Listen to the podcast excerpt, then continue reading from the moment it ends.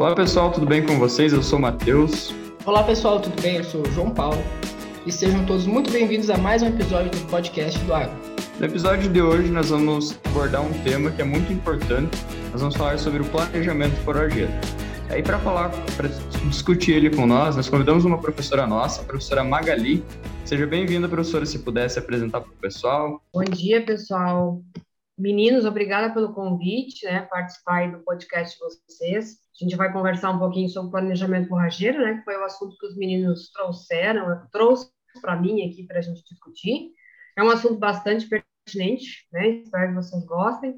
Eu sou zootecnista, né, e formada lá em Santa Maria, tenho mestrado, doutorado na área de zootecnia, né, com ênfase mais na produção de ruminantes. Então, os ruminantes, né, a base de alimentação é a forragem, então, é um assunto que a gente também trabalha durante as disciplinas, né? Sou professora da UTF desde 2013 e sempre dando a disciplina de forragicultura, né? Que passa um pouquinho do nosso conhecimento na área para tentar minimizar, né? A, o déficit de alimentação aí dos animais. Sim, além de ser a base, né, professora, é o alimento mais barato, né? E hoje com essas altas de tudo tá caro, então tu ter um banco de alimentos, digamos, é a questão chave para viabilizar praticamente a atividade, né? Mas então assim, começando para quem não conhece o que é o planejamento forageiro, o que que tu poderia dizer Sim. que é o planejamento forageiro? Planejamento forageiro, pessoal, ele vai ele vai tentar, né, disponibilizar um pasto ao longo do ano, né? Talvez ah, dentro da propriedade esse ano pode ser que seja um ano, dois anos, cinco anos, né? Esse planejamento, acho que antes de tentarmos entender o que é o planejamento, acho que uma coisa importante é lembrar vocês, né? Que a planta forrageira ela tem uma curva de produção. Ela não produz o ano inteiro a mesma coisa sempre, né? E o animal ele também vai ter algumas é, diferenças na sua exigência nutricional. Então, são uh, momentos é, que você precisa ofertar um alimento e que muitas vezes esse alimento também não está no seu máximo de produção. Então, o que, que, é, o que, que a gente pensa? O que, que é planejar? É você ter em mente que você precisa ofertar aquela quantidade de alimento que o animal exige durante né, um determinado tempo. E aí eu insiro, pessoal, a questão de objetivo da propriedade, né? Porque não adianta nada você ter um planejamento forrageiro, ou seja, o que, que eu vou produzir de pasto ao longo do ano? É, Para quem? Para quê? Né? É, se eu tenho, por exemplo, vacas de leite, eu preciso fazer um levantamento do consumo de forragem dos animais, né? Qual é a demanda de forragem pelos animais? E eu preciso saber se na minha propriedade eu vou ter disponibilidade de pasto, né? Eu vou ter um alimento forrageiro durante esse ano para atender essa exigência. Então vejam, não é tão difícil a gente conseguir detectar esses pontos na propriedade, né? Não é tão difícil, mas ele é um exercício, né? Ele tem que ser sempre uma visão lá para frente, né? uma visão do futuro. Para onde eu quero chegar, o que, que eu quero construir, ou se está tudo bem, está ok, então eu produzo essa quantidade de forragem, eu atendo essa exigência, né? esse planejamento está servindo. Né? Então, dentro das, né, puxando um pouquinho da forragem, você tem diferentes espécies forrageiras, Uh, nós estamos ainda numa região, né, Guris? Não sei se o podcast de vocês vai um pouco mais amplo aí no Brasil, mas nós estamos numa região que conseguimos produzir pasto tanto no verão quanto no inverno. Ou seja, se nós planejarmos bem certinho, né, quais áreas vão receber pastagens é, tropicais, que são aquelas perenes, né, que vão produzir ao longo do ano, mas que digo o nome, tropicais, elas só produzem na época é, de verão, de calor, né? No inverno, elas vão parar a sua produção. Mas, enquanto isso, eu vou inserir uma forrageira temperada. Na nossa região é possível, né? mas em outras áreas do Brasil isso não é possível, porque a aveia, o azevém, não vai conseguir se estabelecer. Então, eu vou precisar nessas outras áreas, pensar e planejar. Qual é o alimento ou qual, qual técnica eu vou incluir nesse momento, da, nesse período de tempo, que vai me manter os animais consumindo, né, pastejando. E aí o João falou muito bem, né, João, que a forragem é um alimento mais barato, então a gente precisa pensar em maximizar essa produção durante o ano inteiro. Então, assim, ó, você, você vai conhecer, né, primeiro passo, você tem que conhecer as espécies forrageiras que você tem na propriedade, né? Você tem que ver qual é a produção média delas, talvez, né? E aí eu digo, João e Matheus, que a literatura no Brasil hoje é muito rica nessas informações, né? Você tem uma gama de informações que trazem para você qual é a produção da Tanzânia, qual é a produção do Mombasa, qual é a produção da aveia. E com, e com base nessas informações, você vai fazendo uma planilha, você vai colocando isso em dados para que você observe. Em tal momento, em tal mês, eu tenho essa produção. Em tal mês, eu... pois não. Desculpa interromper. Para quanto tempo que a gente tem que fazer esse planejamento forageiro? É, médio, é, um longo prazo ali ou curto? Eu, uh, acho que vai um pouquinho depender do teu objetivo, Matheus, né? É, ah. Você pode, mas eu, eu acredito que se você trabalhar a médio e longo prazo é melhor, porque você vai conseguir esse resultado. É, e esses resultados de planejamento, eles não são muito rápidos às vezes, né? E assim, é ano a ano você vai montando esse, é, essa estratégia de alimento que você vai ter na propriedade e muitas vezes um ano vai ser bom, o outro vai ser ruim, mas digamos que a, você vai construindo, você vai ajustando o que, que ficou ruim. Por exemplo, ah, faltou adubação, faltou chuva. Né? Então, em um ano, Matheus, talvez você não tenha um histórico da tua área. Né? Talvez o ano não seja o melhor para você tirar essa informação, porque vocês veem, né? Tem anos de um jeito, anos né, com outra característica, e acredito, para que você veja esse resultado, ele tem que ser né, pensado aí, talvez, eu posso dar uma, uma, um exemplo de quatro anos, né, cinco anos, que aí você estabeleceu muito bem né, toda essa dinâmica dentro da tua propriedade. É. Mas veja, você vai levar em torno aí uns quatro, cinco anos para que você chegue no ótimo.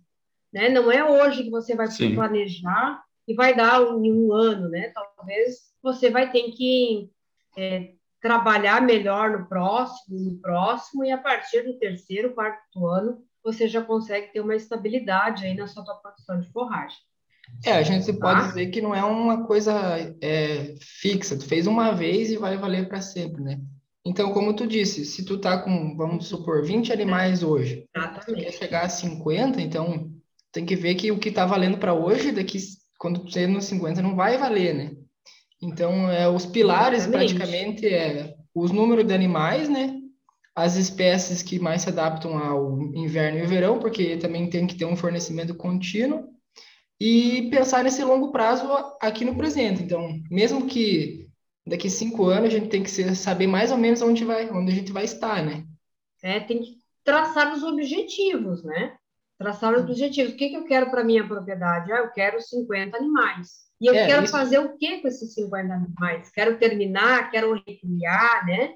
É. Porque tudo é a demanda de forragem, né? O tipo da, do teu, da tua produção, se ela é produção de, de carne, né? Ou se ela é produção de leite, vai demandar uma exigência maior ou menor, né, Luiz? Por exemplo, é, se eu trabalho com animais de ria, eu posso trabalhar, às vezes, com uma forrageira que não é tão exigente em fertilidade do solo, né? Por quê? Porque é um animal que precisa ganhar 600, 500 gramas por dia, né? Um animal que, que, que ele tem tempo para responder. Agora, diferente de uma produção de leite, que a vaca produz lá 25 litros por dia. Então, eu preciso ter uma intensificação, eu preciso ter um planejamento muito mais é, direcionado, né, bem estratégico, porque é uma vaca que exige grande quantidade de alimentos. Né? E eu preciso ter uma forrageira também de melhor qualidade, né, pessoal? Por quê? Porque a forrageira consumida é o que vai transformar em leite ou carne. Então, não basta eu também ter, ter pasto, às vezes, mas ser um pasto de baixa qualidade. E aí é o que entra também nesse planejamento, é um pouquinho do manejo, né? Saber fazer com que o pasto colhido pelo aquele animal seja sempre na sua melhor fase fenológica, né? Na sua melhor é, valor nutricional, porque isso também vai impactar na resposta, né? Não basta também ter, ter volume de alimento e não ter um alimento né, de qualidade, de valor nutricional, teor de proteína, né, menor teores de fibra.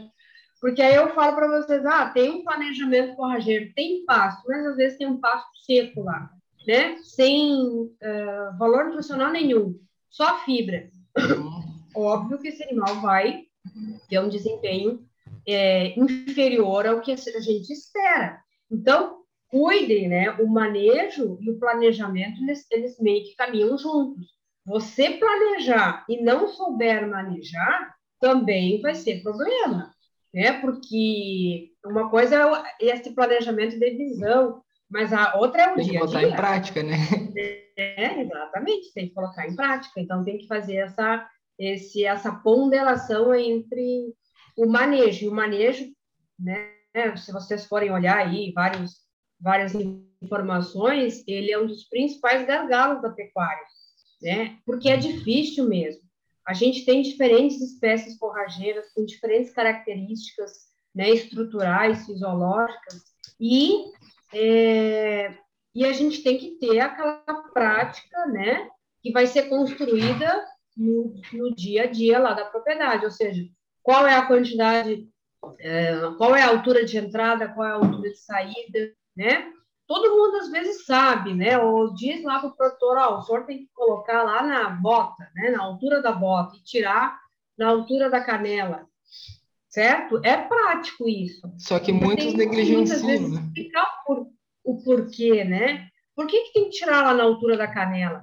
Porque a gente tem que deixar um resíduo de folha, né? A planta forrageira ela só vai rebrotar novamente para receber os animais novamente se ele tiver folha. Essa folha vai fazer fotossíntese, vai produzir carbono e ela vai crescer, né? Então, às vezes, né, pessoal, tem até planejamento, mas a prática vai ficar longe desse planejamento.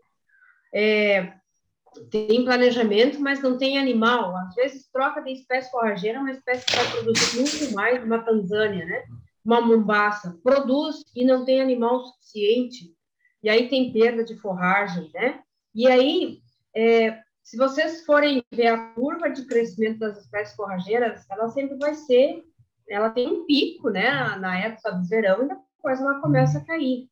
É uma curva. E essa curva, ela tem que ser, digamos assim, é, achatada. Por que, que ela tem que ser achatada? Porque se ela fosse mais linear, seria melhor, a gente teria menos problema na, na falta de alimento, né? Então, pensem comigo, né? Se ela é assim, ela, ela tem um formato bem uh, um cume, assim, por volta, né, na, na, metade do seu período vegetativo. Se a gente achatar, significa que a gente vai fazer com que essa forrageira seja consumida. Se ela não for consumida pelo animal, a gente faz o quê? A gente usa ela numa silagem, num feno, mas a gente achatou, a gente está transferindo essa produção para algum produto ou o consumo do animal ou uma reserva lá, né, para uma época seca. Então pensem que essa curva ela tem que ser sempre achatada para que ela seja mais linear, ou seja, essa produção seja linear ao, ao longo do ano. E não vai ser na natureza, né? A gente que vai ter que fazer o manejo, nós que vamos ter que entrar aí na parte técnica para fazer com que essa produção de forragem seja mais linear.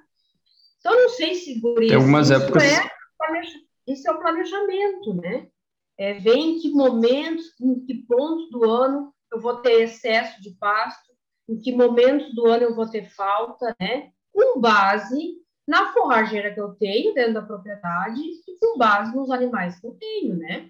É o cenário da propriedade que vai nos balizar para que lado vamos, né? E, pra, e, e também com o objetivo né, que a propriedade quer para o futuro. Então, isso a gente senta né, e vê essa estratégia de planejamento. Tá ok, não tá, tá faltando ali, tá faltando lá. Então, assim, ó, uma coisa que eu estava lendo esses dias é, sobre planejamento, né, é você tem que, às vezes, parar e pensar, né? Estou é, pensando, a, o, o pensamento do planejamento ele é um trabalho, ele é um trabalho importante que vai ter que ser posto em prática lá na frente. Também lá na frente, né, se, por exemplo, se tu entra numa propriedade que não tem planejamento, qual é o cenário? O cenário é de incêndio, né? Você está apagando incêndio e hoje, amanhã, tá lá ligando para comprar feno, para comprar bola de feno, né? Tá comprando lá no vizinho uh, silagem, né? Bags de silagem, porque não tem pasto.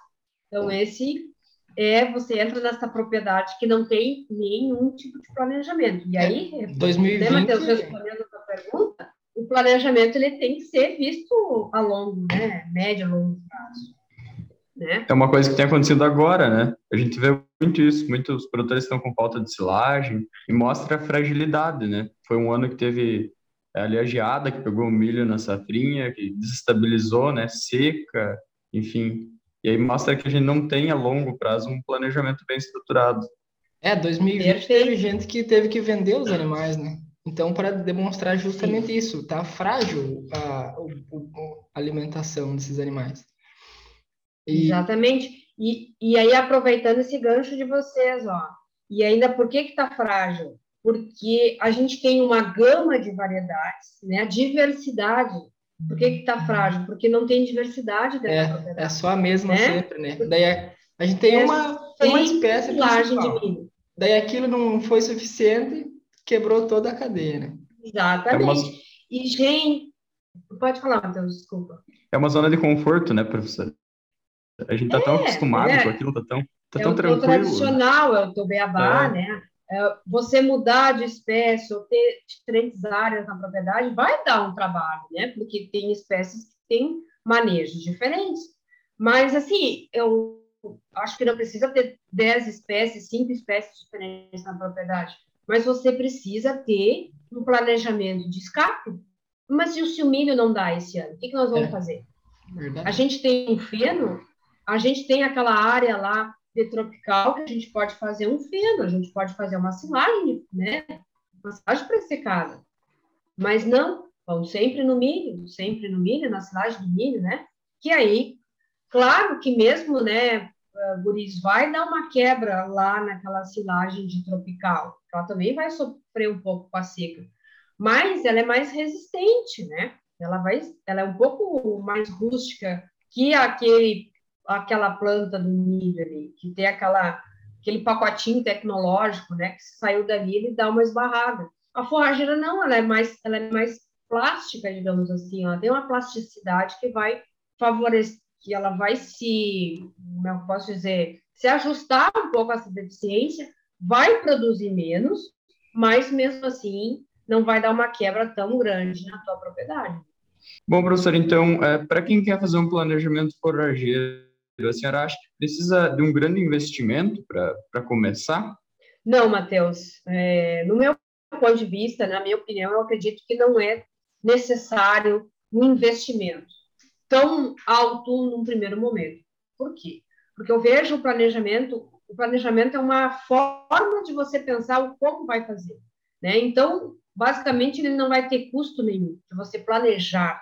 Agora, você colocar em, em prática esse planejamento, claro que ele vai incorrer em alguns custos, porque provavelmente você vai melhorar a sua determinada área, né? Você vai adubar, você vai manejar.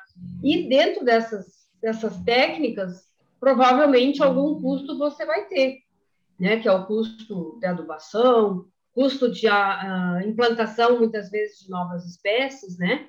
Mas veja que, se bem planejado, esse custo ele vai se diluir também ao longo do ano. Por quê? Porque uma vez bem planejado e bem conduzido no início, né, esse pasto ele dura por 20, 25 anos.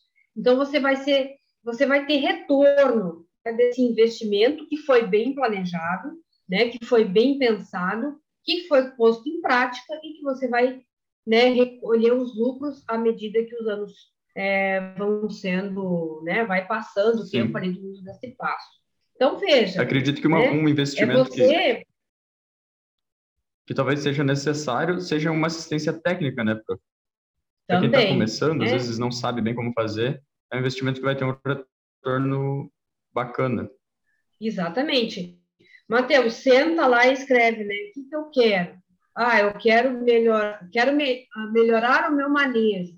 O que, que eu preciso saber para melhorar o meu manejo? Ah, eu preciso, não sei, né? Eu não sei como que funciona essa espécie, eu não sei como ela é trabalhada. O que, que eu vou fazer? Ah, mas eu posso né, pagar aqui, coloca lá nos teus custos, na tua planilha de custos desse teu planejamento, né, assistência técnica. Então, essa assistência técnica, ela vai te dar né, as condições necessárias para você manejar bem aquele passo. Então, você está investindo, né, o conhecimento e o manejo correto é um investimento. Então, concordo com você plenamente. Eu acho que a gente não pode ter vergonha de dizer que não sabe, eu acho que é uma cultura, né, principalmente do pecuarista, né, do, do produtor mais da produção animal, que com a, a produção vegetal não, né? Você tem aquele pacote tecnológico ali que o pessoal não sai, né? Eles são bem obedientes. E já o pecuarista não, sabe? Ele, ele fala que o avô dele fez isso e assim vai, Sim. e vai passando isso, né, de geração até mesmo, né, vocês jovens, às vezes querem voltar para a propriedade, querem implementar algumas técnicas, alguns manejos, né, que vocês viram aqui, e muitas vezes sofrem, né, um pouco pela, é, pela questão aí do pai, da mãe, da família, que às vezes não está aberto a essa mudança, né? Então, acho que... Uma questão cultural, né? É, e colocar assistência, realmente, ela é um ponto bem importante para a gente crescer, né? Melhorar mais ainda nessa parte é, de manejo, de planejamento. Investir na, no conhecimento, digamos, além de aumentar o lucro, vai fazer o teu trabalho ficar mais fácil. Porque você ter processos bem definidos, ter o planejamento, vai te poupar de serviço que aquele serviço emergencial ou aquele serviço em cima da hora, de última hora. Então, melhora a qualidade de vida, além do aumentar o lucro, né? Exatamente, né? Melhora a qualidade de vida disso tudo.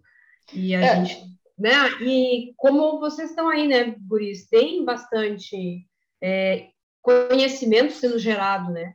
Tem. A gente precisa atingir esse pessoal e esse, né? Às vezes o pessoal vem aqui, assiste e tem que buscar mais ainda uh, informações, né? Às vezes tem outros canais, né? Tem outras formas aí correr atrás. Sim, é, um episódio do podcast a gente não consegue fazer muita coisa, mas o que, que é a ideia?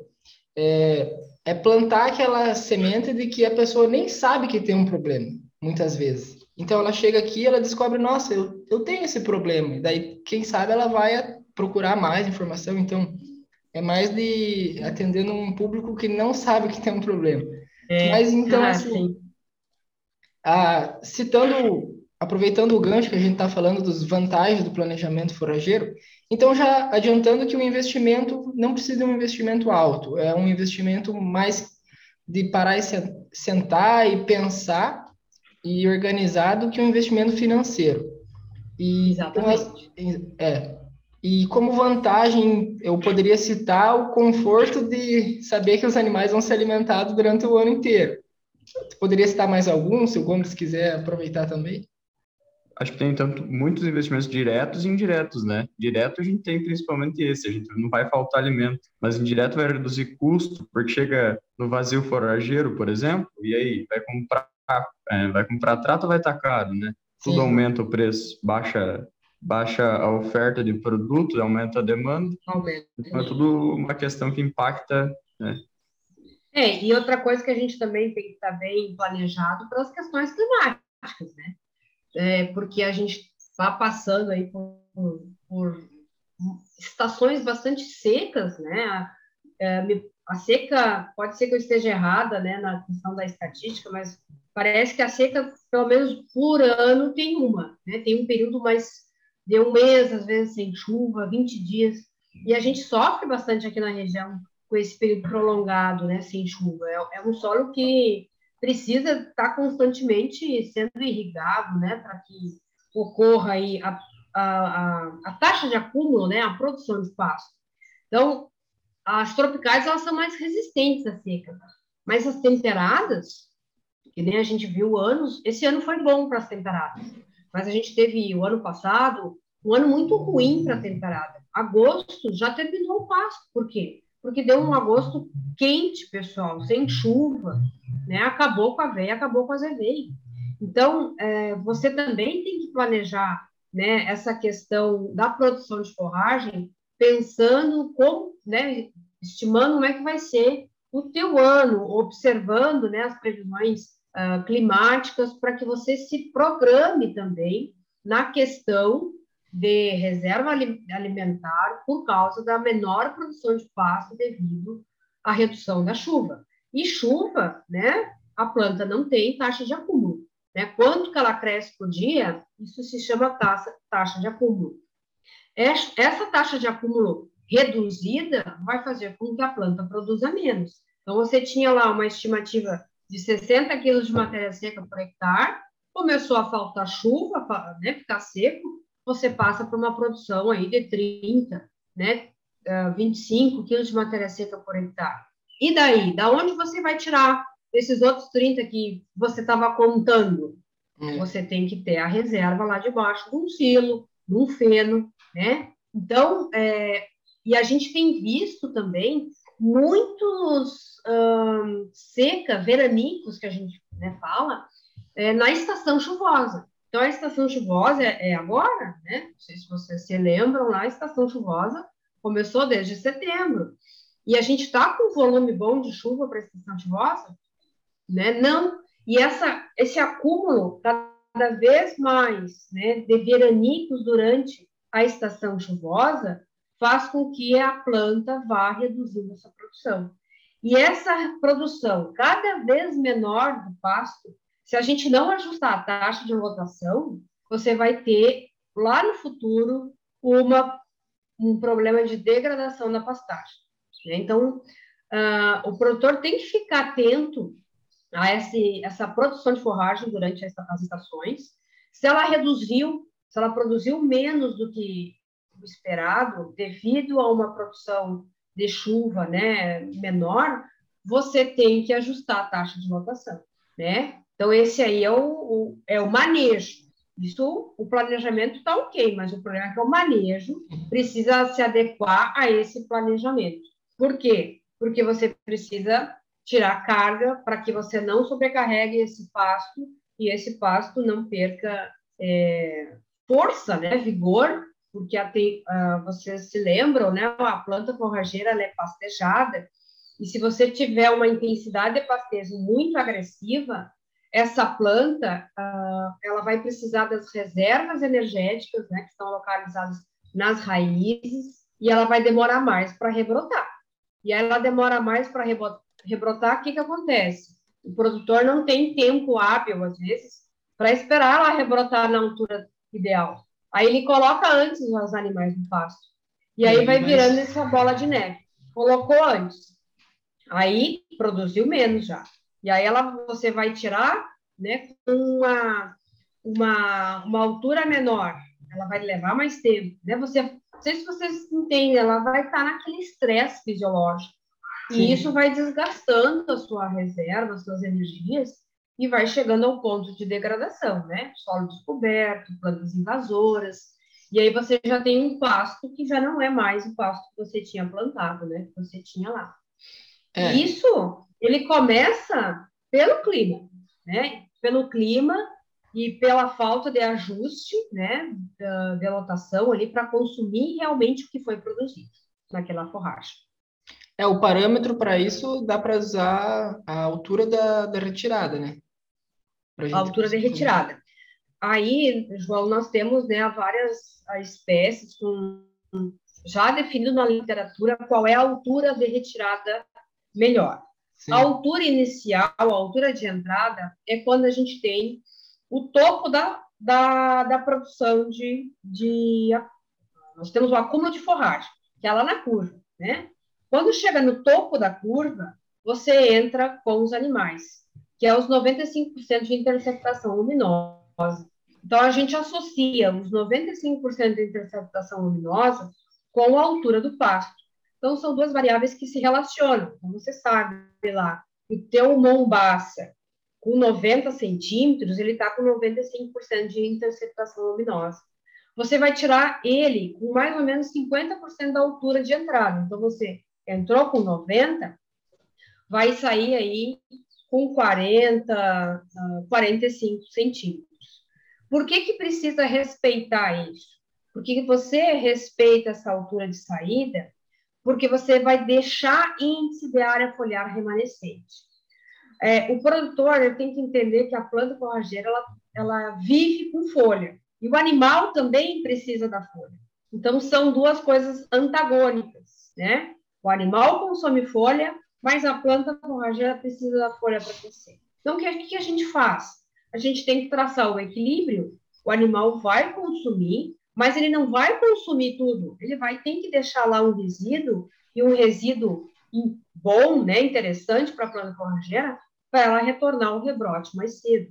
E quanto mais cedo, né, ou, ou digamos assim, quanto você, quando você respeita essa altura de saída, você respeita e faz com que no final do processo você tenha mais produção de forragem do que menos.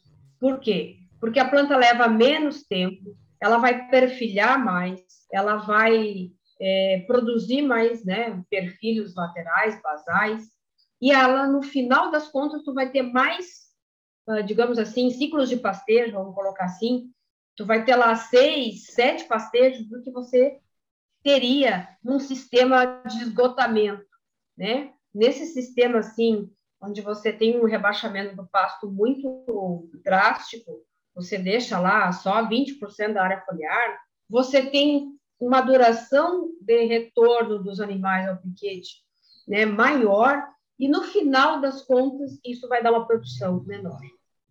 Então, uh, talvez né, muitas pessoas se enganam. Ah, não, mas eu vou tirar, né? Vou fazer com que ele coma tudo, que isso é eficiência de pastejo.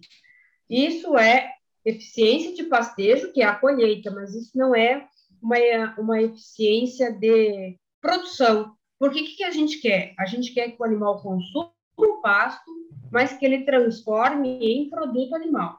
Isso sim é eficiência de pastejo. Né? Então, se é ele está rapando, provavelmente ele está ganhando menos do que ele, deve, que ele ia ganhar quando ele está consumindo um pasto né, em folhas. Sim. É importante que agora a gente consegue linkar bem no que a professora falou, né? não basta ter um planejamento forageiro, tem que ter um manejo. Porque se tu não fizer um manejo bem feito, teu planejamento vai fugir. O planejamento é uma estimativa, né? Isso, exatamente, vai por água abaixo o teu planejamento, é. né? Então, é, porque o planejamento é uma coisa que você né, vai traçar muitas vezes no papel, né? O, o que, que eu tenho de pasto, o que, que eu preciso, o que, que eu vou fazer. Aí, como fazer é que às vezes dá o problema, né? Que é, às vezes, ah, mas isso não é assim, isso não é assado, né? Você vai começando a ter a prática. E assim, eu acho que o produtor, ele tem uh, a faca e o queijo na mão, porque ele tem prática do dia a dia, ele tem conhecimento da propriedade dele, dos animais dele, da área dele. Ele, às vezes, ele precisa realmente de um técnico, né? De uma assistência, porque ele não está na academia para saber isso, né? Ele não veio aqui se especializar. Então, né, muito, é, muito entendível que a gente saiba que ele não, né, não tem esse conhecimento. Então, às vezes, ele não sabe, né? Então, mas se você ensinar, se você mostrar para ele, se você principalmente né, der o resultado final lá, que é a produção maior, tenho certeza que ele vai ser o primeiro a querer adotar a técnica que você implantar, o planejamento que você propor, porque ele está se beneficiando disso, né? E ele Sim. quer saber sempre do lucro, né, pessoal? Então, eu acho que é essa, essa é uma questão bem, importante, né? Que acho que o Matheus levantou ali da assistência. Acho que voltamos na assistência de novo. É, é um complexo, né? Não dá para ir para a luta só com soldado e carregado. Cada um vai trazendo um ponto, né? E aí chega num ponto que tu consegue juntar tudo. Exatamente. E se der resultado para um, daí o vizinho já vê, daí dá certo. Exatamente. E né? o sistema tem... ganha, né? É. Mas então, professora, qualquer hum. propriedade consegue fazer um planejamento forrageiro?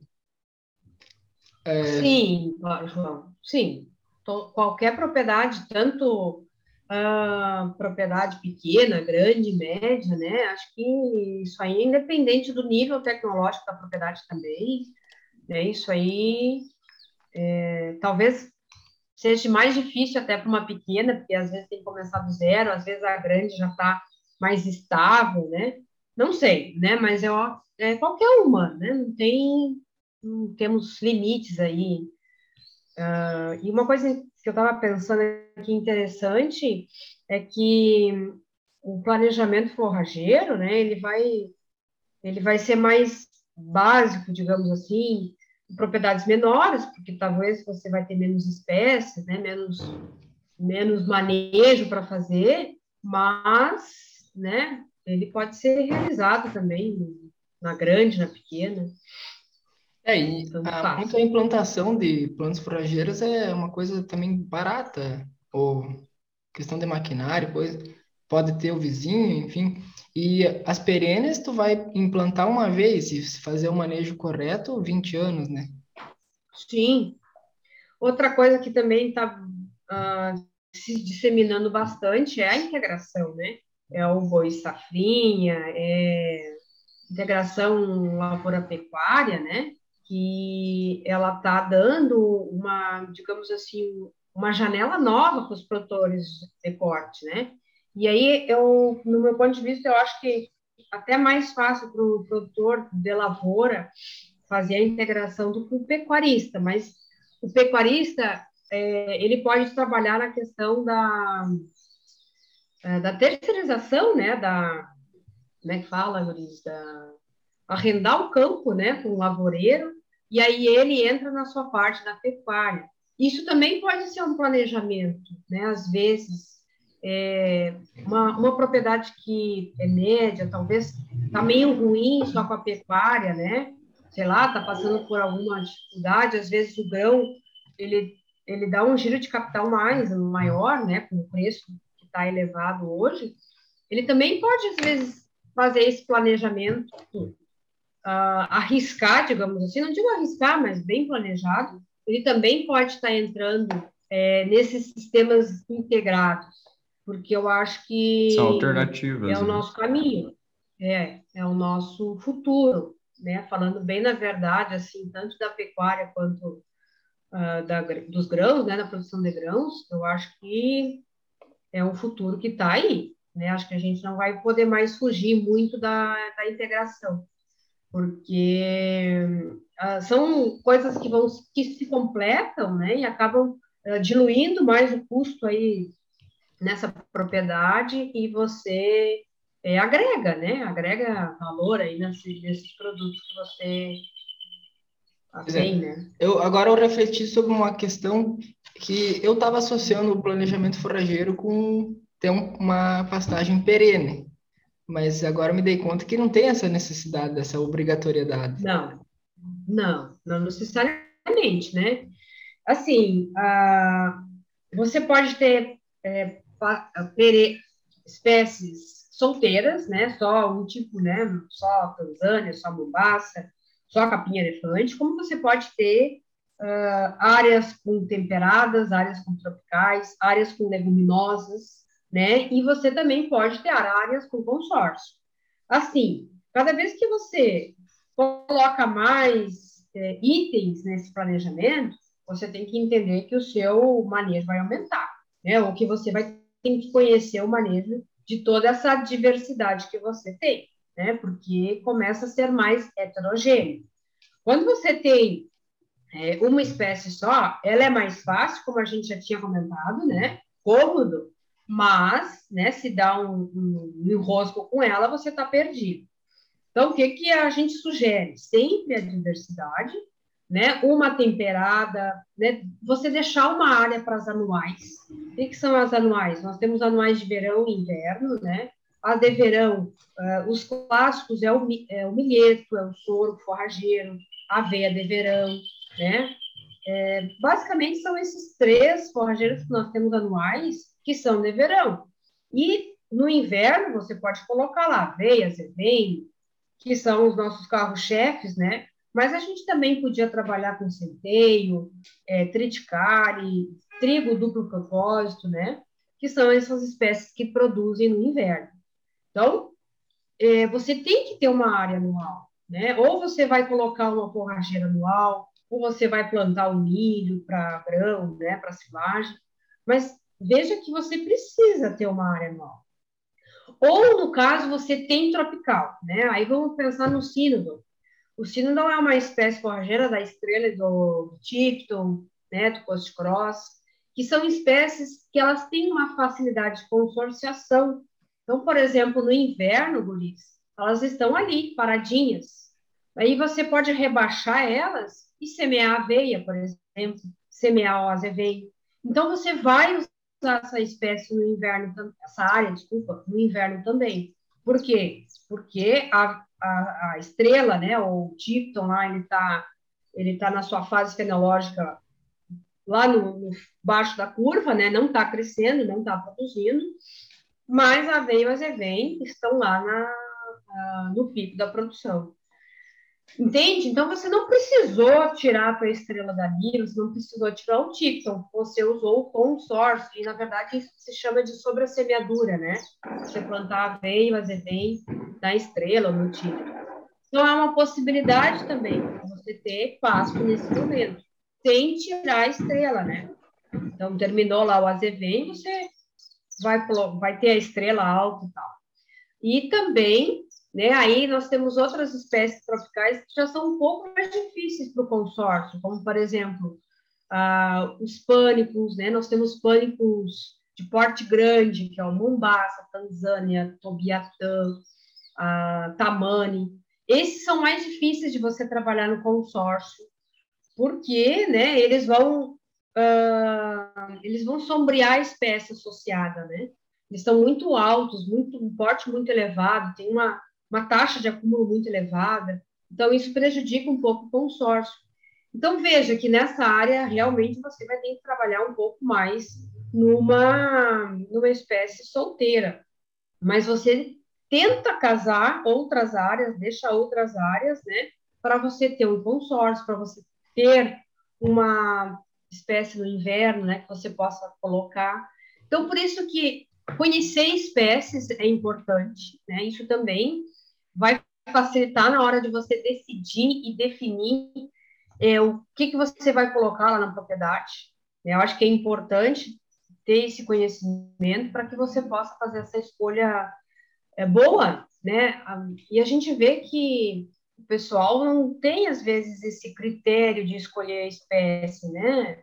Escolhe por uh, moda, escolhe por moda, né? O Convert, não sei se você se lembra, o Convert é uma braquiária. Lembro. É, acho que foi uns cinco anos atrás, todo mundo falava em Convert, Convert, Convert. Foi Nunca mais vi falar em Convert agora. É. Né? Então, o pessoal vai muito pela moda e não vai pela funcionalidade e pelo objetivo, pelo planejamento que você tem na propriedade. Ah, até esqueci, a gente pode, também pode ter uma área de capineira, você sabe que capineira é, capim-elefante, cana-de-açúcar, uhum. que você corta e fornece no coxo, né? Então, às vezes, você pode ter uma capineira assim, é, fazendo tipo até um quebra-vento na propriedade, né? É um pasto que você vai usar, muitas vezes pode ser utilizado aí no, na, é, no fornecimento, né? Num, num aperto, digamos assim, vai lá e corta, né? E fornece no coxo. Aqui eu nunca faz tempo. Aqui tem, né? Mas tá, eu acho que é mais comum mesmo no Nordeste. Não sei como é que é isso, prof. Ah, assim, João, em Santa Catarina a gente vê bastante, viu? O pessoal tem bastante capim elefante na propriedade, hum. que é morro, né? É. É, o animal tem mais dificuldade de acessar, então eles vão lá, cortam e passam no moinho forrageiro, ou até mesmo é, se for uma propriedade um pouco mais plana, você pega o forrageiro lá e corta, né? E guarda no e guarda, né? Guarda no carretão, assim, e aí vai fornecendo. É uma, é, imagina, você tem um quebra-vento, né? Que você dá para os animais quando precisa, né? Verdade. Que nem ali no, no uh, na horta, vocês já viram ali que tem então, às vezes, quando aperta, o pessoal vai ali e faz um corte lá para as vacas, o boi, né? Não tem nada para comer. Então, assim, prof, qual que é a nossa situação problema? Quantos animais, qual que é a área dessa propriedade e a divisão do que, que a gente vai fazer? Uhum. Então, tá, pessoal. É, nós temos uma área, uma propriedade com 25 vacas de leite, que produzem em torno aí de 15, 20 litros por dia, né? Uma, uma vacas que produzem médio, né? Produção de leite. E elas são mantidas a pasto, né? Recebendo um suplemento para fechar a questão da exigência.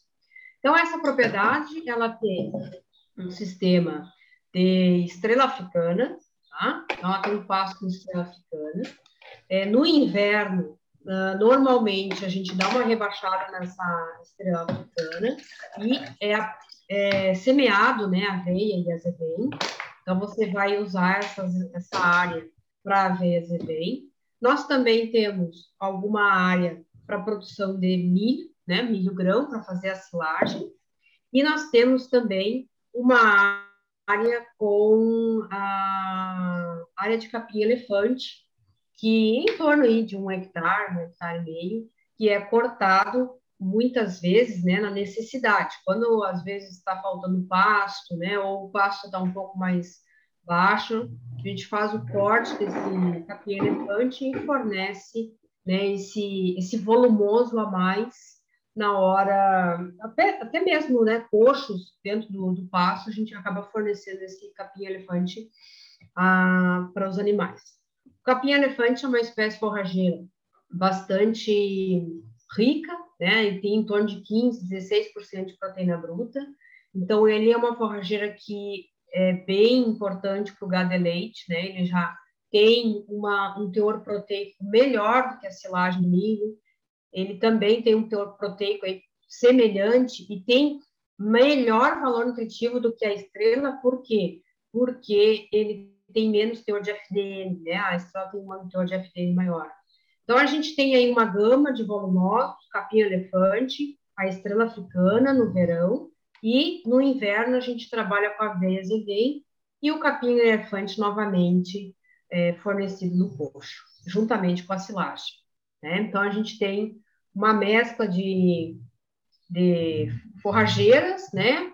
com características até não digo tão distantes, né, são semelhantes. A base da nossa produção de forragem é a tropical. Por quê? Porque é onde nós temos a maior produção, né, é, o, é a época do ano que se produz mais. Então, a gente é, produz, tem espécies nessa fase, né, nessa, nessa época, porém, né, no verão, no inverno, a gente vai trabalhar com aveia zedem, que é a temperada, e também com a reserva de pasto, né, que foi que será recolhida durante o inverno, ou desculpa, o verão. Né? Então a gente faz a silagem de milho. Se também sobrar muita estrela, a gente faz feno, né? E o capim elefante para fornecer no coxo uma capineira, né, um capim cortado. E também se sobrar muito, dá para fazer uma silagem de capim elefante, para secado de capim elefante é um sistema aí bem robusto e com bastante é, garantia, né? porque um tem Isso. uma espécie, daí tem um outro que já segura aquela ali e tem a capineira para é. garantir ainda mais. O capim elefante é muito produtivo, né, Guris? Então ele pode ser armazenável uh, em pré-secado, silagem mesmo, e ele tem qualidade. E para mim, uh, as espécies forrageiras que eu mais admiro é o capim elefante. O problema do capim é qual? É o manejo. Ele cresce muito, ele tem taxa de acúmulo de 100 quilos por dia. Né? Então, se ele tem 100 quilos por dia no inverno, ele não vai ter isso. Então, eu preciso guardar esses 100 quilos. Como é que eu guardo? Numa silagem. E aí o capim-elefante, ele não é muito adequado para o feno. Então, por isso que a estrela, se sobrar, vai para o feno, porque ele é mais fácil de fenar, mais fácil e mais certinho. Agora, o capim-elefante, ele tem qualidade melhor que a estrela, ele produz mais que a estrela e ele pode ser ensilado.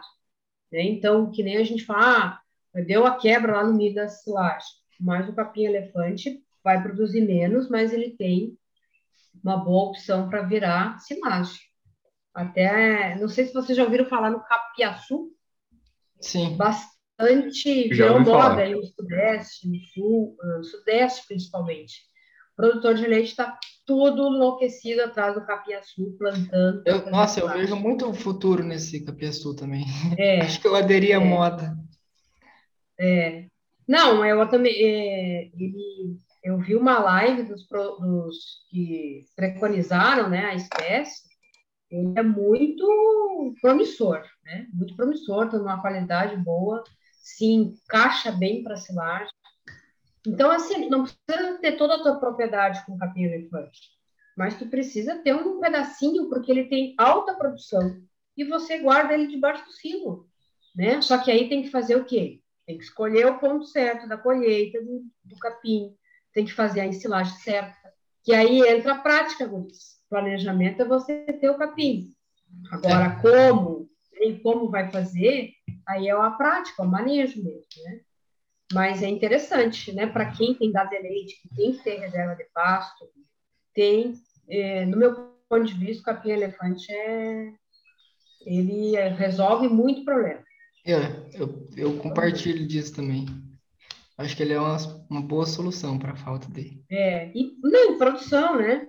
É. O nosso problema é comida, ele dá comida, ele dá Sim. produção.